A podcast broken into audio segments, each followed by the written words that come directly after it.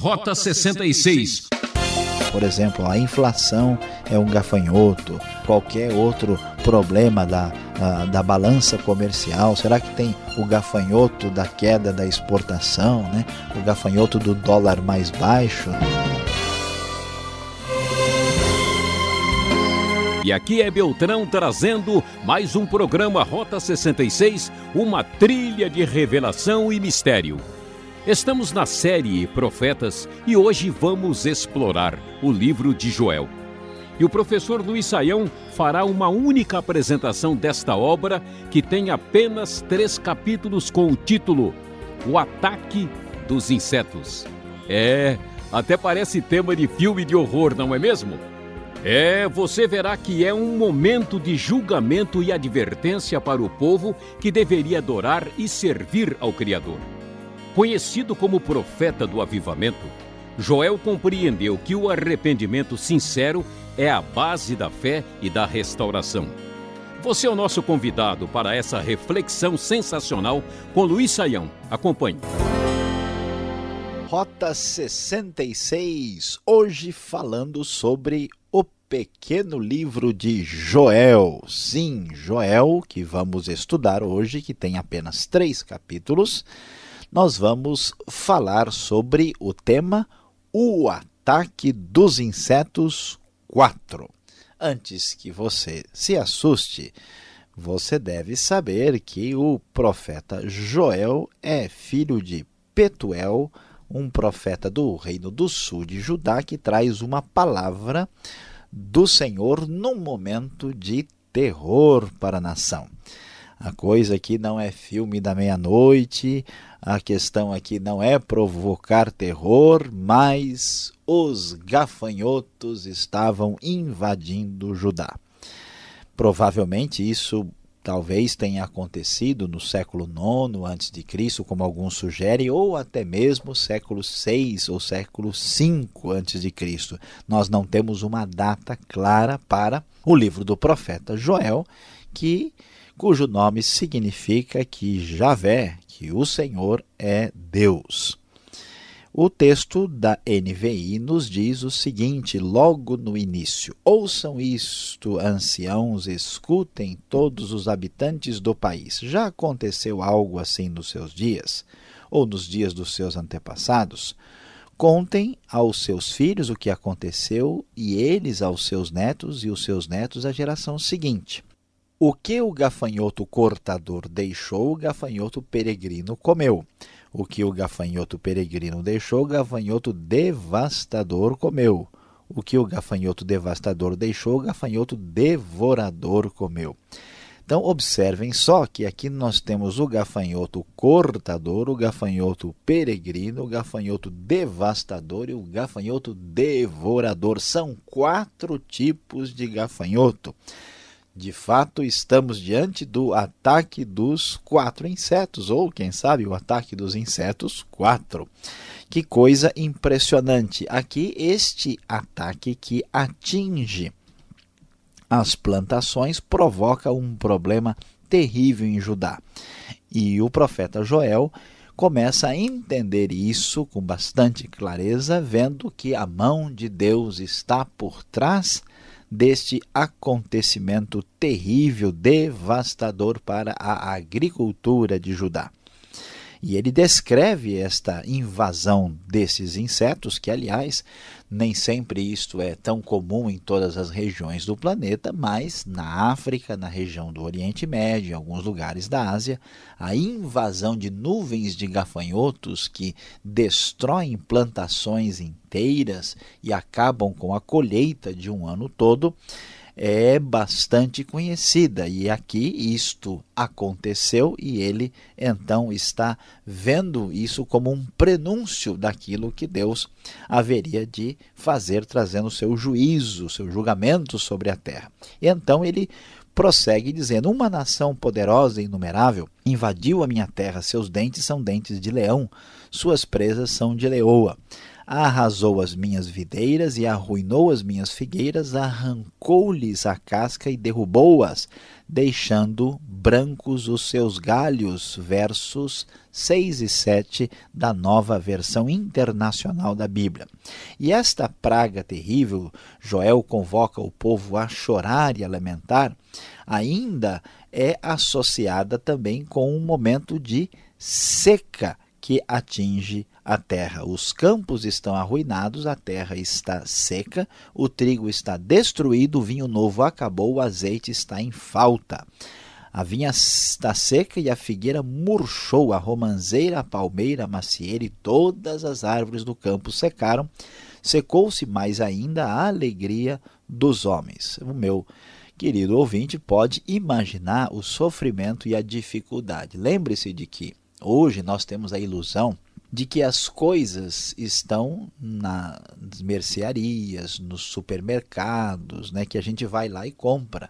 Mas a grande verdade é que se tivermos um problema sério no clima, se sofrermos muito com uma intervenção aí na realidade da meteorologia, não há dúvida alguma de que nossa sobrevivência está ameaçada. Um inverno ou um verão extremamente rigorosos podem comprometer a nossa sobrevivência. Pois é, e diante dessa realidade que revela a nossa fragilidade, nós vemos o sofrimento de Judá descrito pelo profeta Joel. Que fazer numa circunstância dessa? Como reagir ao ataque dos insetos 4? Joel chama o povo ao arrependimento. Ponham vestes de luto aos sacerdotes e pranteiem, chorem alto vocês que ministram perante o altar. Venham, passem a noite vestidos de luto, vocês que ministram perante o meu Deus, pois as ofertas de cereal e as ofertas derramadas foram suprimidas do templo do seu Deus. A situação terrível só encontra explicação no próprio Deus e ele é a solução para isso. E o que, que Joel vai nos ensinar sobre este assunto? Chegando ao capítulo 2, Joel diz o seguinte: Toquem a trombeta em Sião, deem o alarme no meu santo monte. Tremam todos os habitantes do país, pois o dia do Senhor está chegando, está próximo.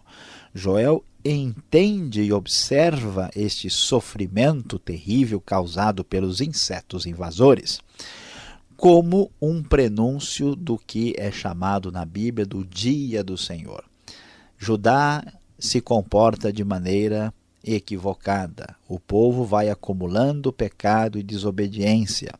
Deus então diz: Olha, vai chegar o momento em que nós vamos colocar um ponto final na história. Vai chegar o momento em que Deus trará juízo, como um Deus de justiça que não pode deixar a culpa sem castigo. Deus vai trazer o julgamento sobre as nações. E aqui era muito tranquilo, Judá esperava que Deus trouxesse julgamento sobre os inimigos de Israel. Mas agora nós vamos encontrar que esse dia do Senhor é um dia que vai atingir a todos. Diante deles a terra treme, os céus estremecem, o sol e a lua escurecem, as estrelas param de brilhar. O Senhor levanta a sua voz à frente do seu exército, como é grande o seu exército, como são poderosos os que obedecem à sua ordem. Como é grande o dia do Senhor, como será terrível, quem poderá suportá-lo? Diante deste aviso de Deus referente à nossa pecaminosidade, a nossa fragilidade e também diante da nossa circunstância limitada, nós vamos encontrar o convite claro do profeta Joel para que reconheçamos que o dia do Senhor está próximo, quando Deus vai trazer o seu juízo absoluto e definitivo. O que fazer diante dessa recordação? Que nos é trazida pelos momentos difíceis e complicados da vida. Ah, o texto vai ser claro. Agora, porém, declara o Senhor: voltem-se para mim de todo o coração, com jejum, lamento e pranto.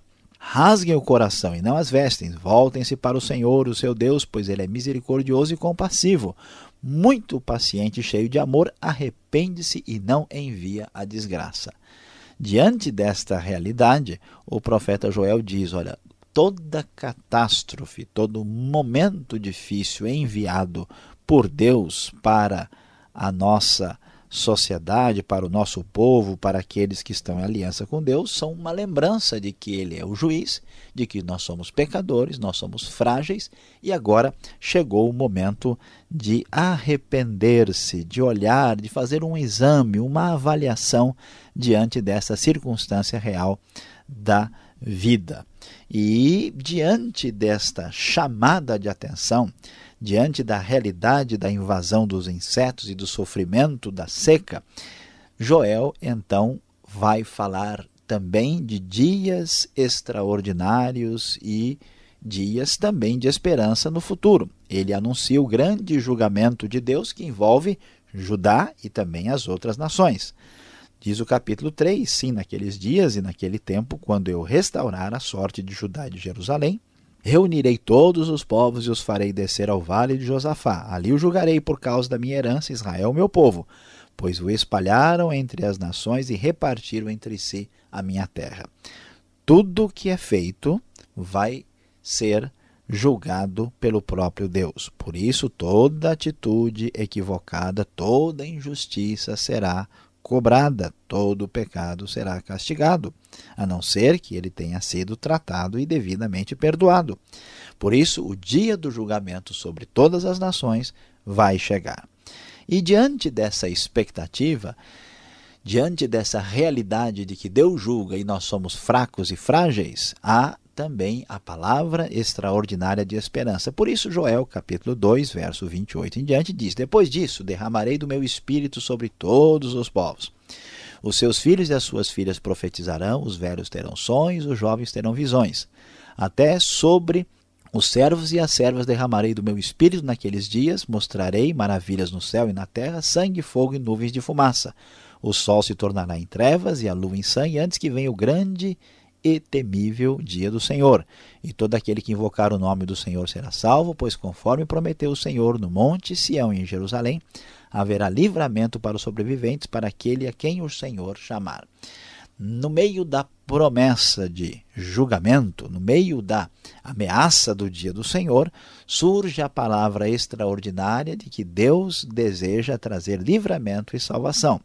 E este livramento e salvação, feito pelo próprio Deus, virá pelo derramamento do seu espírito que atingirá todo tipo de pessoa. O cumprimento dessa profecia se deu no Pentecoste. No momento Pentecostes, quando o Espírito de Deus foi derramado na vinda do Espírito Santo prometido por Jesus, quando a bênção do Senhor é apresentada e dada a todo aquele que dele se aproxima. O problema do ser humano, na verdade, não é a agricultura, não é o gafanhoto, não é o inseto, não é a seca. O problema é mais profundo, é a sua dimensão pessoal, existencial e espiritual para com Deus. Deus, quando trouxer o seu juízo, no momento final da história, traz também a sua bênção de esperança. Isso acontece no evento de Cristo, isso acontece com o envio do seu Santo Espírito, quando todo aquele que invocar o nome do Senhor, que buscar a Deus com sinceridade, aquele que abrir o seu coração para o próprio Senhor, receberá livramento, receberá salvação. Não se esqueça, ponha isso no seu coração.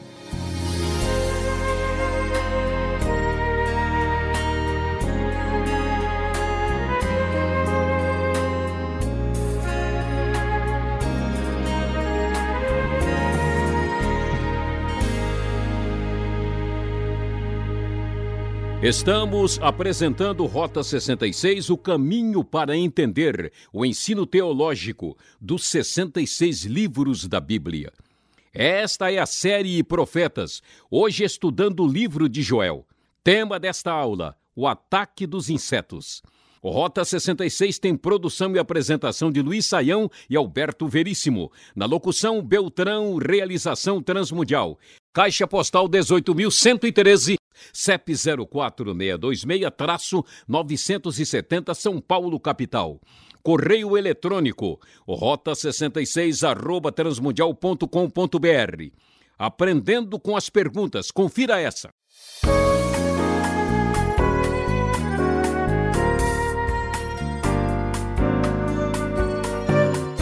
Você está estudando o profeta Joel aqui no Rota 66 e hoje a pergunta para o professor Sayel é sobre esse tema, gafanhotos que aparecem aqui no livro. Professor, isso aqui é uma figura de linguagem? São pragas mesmo? É, quem são esses gafanhotos? Olha, pastor Alberto, nós uh, precisamos dar a devida atenção ao texto do Joel, de Joel, e aqui a gente vai descobrir uma grande verdade na interpretação do texto. Gafanhoto na Bíblia significa gafanhoto. Às vezes há muita imaginação, o pessoal começa lá procurar chifre em cabeça de cavalo, né, e procurar pelo em ovo, é, pelo em gafanhoto talvez, né, e coisas do tipo, e, e então começa-se a, a, a imaginar o que não é verdade. Aqui a pesquisa técnica e científica sobre o assunto há duas sugestões, na verdade. Há, muitos estudiosos acreditam que são quatro tipos diferentes de gafanhoto, que esse cortador, peregrino, devastador e devorador são espécies diferentes. Mas é possível que não seja essa a melhor explicação. Uma outra alternativa que alguns é, estudiosos fazem é entender que cada uma dessas palavrinhas aqui no hebraico significa estágios do desenvolvimento da vida do gafanhoto. Então, o gafanhoto na larva, o gafanhoto novo, o gafanhoto já adulto né, e já envelhecido, ah, mostrando aí né, que, que é o gafanhoto em todas as suas os seus estágios de desenvolvimento. E isso é muito possível, porque é difícil imaginar uma nuvem grande de gafanhotos de espécies totalmente diferentes. Parece fazer mais sentido, né? porque o gafanhoto que se multiplica ah, é, em grande quantidade rapidamente sugere que é uma espécie única e que pode ser de fato aí a, a, são as fases do desenvolvimento do próprio uh, gafanhoto em si. Então é importante destacar que a descrição do texto sugere aí um gafanhoto literal que destrói a agricultura, possivelmente na, em quatro fases de desenvolvimento da larva até o bicho adulto. Eu estava pensando aqui neste inseto, o gafanhoto, uma espécie de exército inimigo que viria atacar ou mesmo uma relação assim com alguma maldição, uma maldição financeira, uma maldição que seja, né? Pois é, pastor Alberto, de fato, isso que você está pensando e sugerindo, na verdade, é discutido por aqueles que estudam o livro de Joel. O verso 6, por exemplo, fala: Uma nação poderosa invadiu a minha terra. É, então, por causa disso, e lá embaixo nós vamos ouvir falar do do exército, no capítulo de número 2, né, quando o texto vai descrever com mais detalhes o que está acontecendo. E, e aí, então, muitas pessoas chegaram a sugerir que esse gafanhoto seria uma referência a uma invasão, né? Aí, a, que aconteceu em Judá por uma nação estrangeira, quem sabe até a Babilônia, assim por diante. E, e o versículo, por exemplo, 2,25 fala: O meu grande exército que enviei contra vocês, e dá de novo a lista dos quatro gafanhotos aí. Mas é pouco provável que essa sugestão possa subsistir, porque os detalhes dos gafanhotos são muito específicos, são palavras assim que descrevem de fato ah, particularidades, a ideia de que atingiu principalmente a agricultura. Então é mais razoável entender que este exército, que essa nação poderosa sejam linguagem figurada e os gafanhotos sejam reais, do que imaginar que esses gafanhotos são um símbolo de alguma nação. Parece fazer muito mais sentido em função do enfoque agrícola que o livro de Joel traz. Agora, mais recentemente surgiu aí muita gente imaginando que, o, que esses gafanhotos representam problemas financeiros. De certa forma, faz sentido porque o gafanhoto ele destrói a economia baseada na agricultura e representa um problema mas deve ficar bem claro que isso foi enviado por Deus com o propósito de anunciar o que é chamado em Joel do o dia do Senhor. Não devemos imaginar a que esses gafanhotos sejam algum espírito mau. Não devemos imaginar que os gafanhotos de Joel representem é, problemas financeiros específicos dos nossos dias, como, por exemplo, a inflação é um gafanhoto, ou qualquer outro problema da, a, da balança comercial. Será que tem o gafanhoto da queda da exportação, né? o gafanhoto do dólar mais baixo? Né? Isso não faz muito sentido e nem é proposta do profeta Joel. A gente deve dar atenção e respeitar o significado do texto. Agora, o profeta Joel ele dá um nó na gente. Veja o final do capítulo 2, onde ele fala da promessa do derramamento do Espírito. Né? Agora, esse texto de 2, 28, né, que fala dessa promessa, também é mencionado no Novo Testamento, lá no capítulo 2 de Atos. Agora, ele se refere ao tempo da igreja primitiva, ele está se referindo aqui a, ao fim de tudo, das coisas, aquele, aquela época específica. Como localizar esta, esse texto na história? Pastor Alberto, é verdade. O profeta Joel, ele nos dá aqui um nó e nesse nó a gente não fica só. Os nossos ouvintes estão aí também, né, prestando atenção e querem saber. Por quê? Presos com a gente, né? Pois é, veja lá. Ele diz que quando chegar depois disso, né, a ideia aqui é nos últimos dias, que é o que vai ser dito né, por Pedro, e 29 aqui diz: derramarei do meu espírito naqueles dias. Ele diz que o espírito vai ser derramado sobre todos os povos, vai haver profecias, sonhos, visões e depois ele fala de maravilhas no céu, sangue, fogo, nuvem de fumaça, sol em trevas, lua em sangue, antes que venha o dia do Senhor. O que, que isso significa?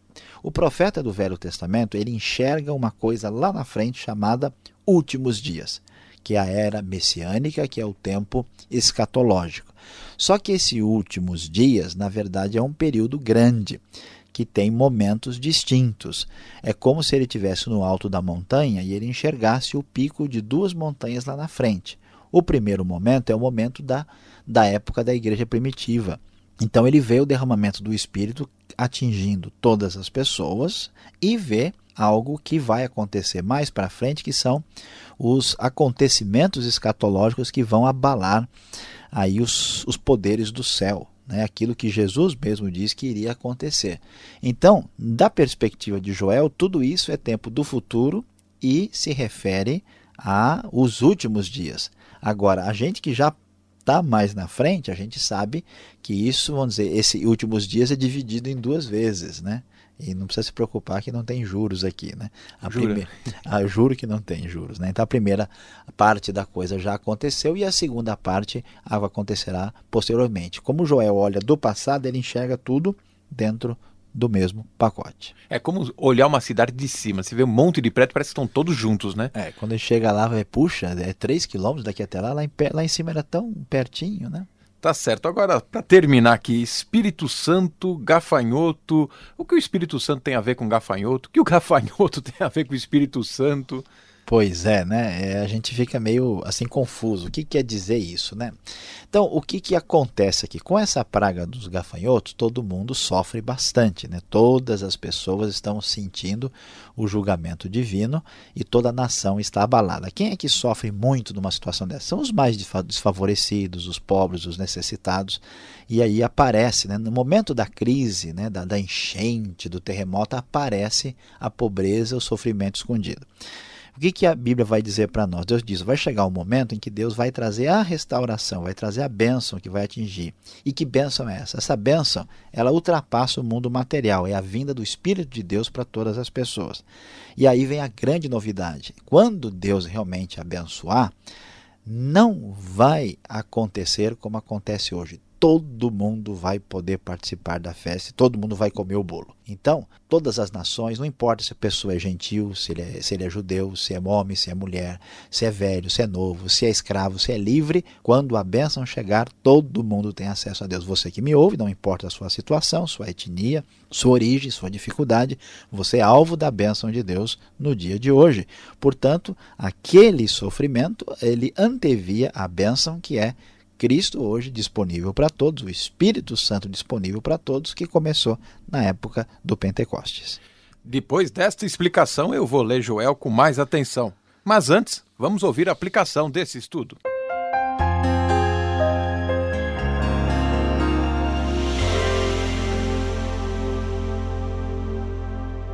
Hoje, no Rota 66, estudamos o livro de Joel. Falamos sobre o ataque dos insetos 4. Você viu o sofrimento e a dor de Judá quando sofreu o ataque dos gafanhotos. E no meio daquela dor e do sofrimento, Deus promete salvação e livramento. E a grande promessa de Deus é o seu Espírito que hoje está disponível para todas as pessoas com a bênção da salvação. E aqui está, meu amigo, a grande lição, a nossa aplicação. Lembre-se que em Deus não há discriminação. A todos Ele dá amor e atenção.